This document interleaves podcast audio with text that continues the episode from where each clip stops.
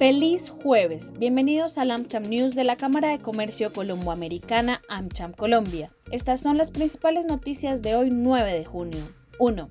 En el marco de la Cumbre de las Américas, el presidente Iván Duque hizo parte de la firma de la Declaración América por la Protección de los Océanos, cuyo objetivo principal es crear un espacio de colaboración, cooperación y coordinación a nivel político sobre el área protegida marina más grande del planeta, que fue presentado en Glasgow junto a Costa Rica, Panamá y Ecuador. El mandatario realizó esta firma junto a los presidentes de los cuatro países y ratificó la importancia de la conservación de biodiversidad marina.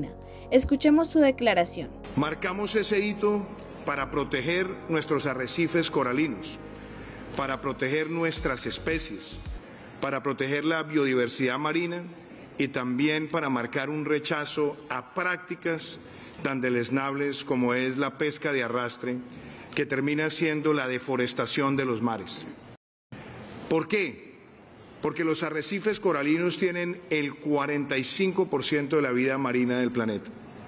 Y cuando se destruyen los arrecifes coralinos, generan una emisión de dióxido de carbono que es equivalente y comparable con todas las emisiones que tiene la industria de la aviación aérea en un año.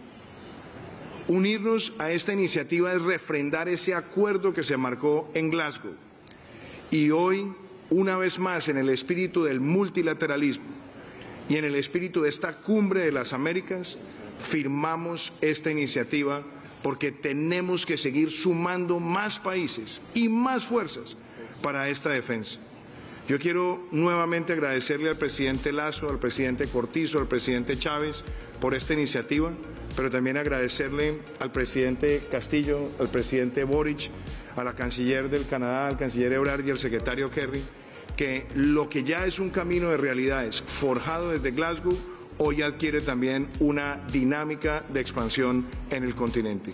Así que en nombre de esa comunidad hermandad, damos paso histórico en la protección de los océanos. 2. La tasa de desempleo promedio en la OCDE volvió a caer en abril de este año hasta 5%, después de haber registrado un 5,1% en el mes de marzo. Se mantuvo por debajo de la tasa que había antes de la pandemia de COVID-19 cuando fue de 5,3%. El desempleo se mantuvo por debajo de la tasa antes de la pandemia en la mayoría de los países que pertenecen al organismo. El número de trabajadores desempleados en la organización también siguió cayendo y alcanzó los 34 millones de desocupados entre los países del bloque, lo que representó 0,5 millones por debajo del nivel previo a la pandemia se registró una disminución en la tasa de desempleo de las mujeres mientras que la de los hombres se mantuvo estable. Además, se redujo notablemente en Colombia y de forma más modesta en Australia, Canadá, Dinamarca, Islandia, Israel, Japón y México. Sin embargo, el desempleo aumentó en la República Checa y Hungría.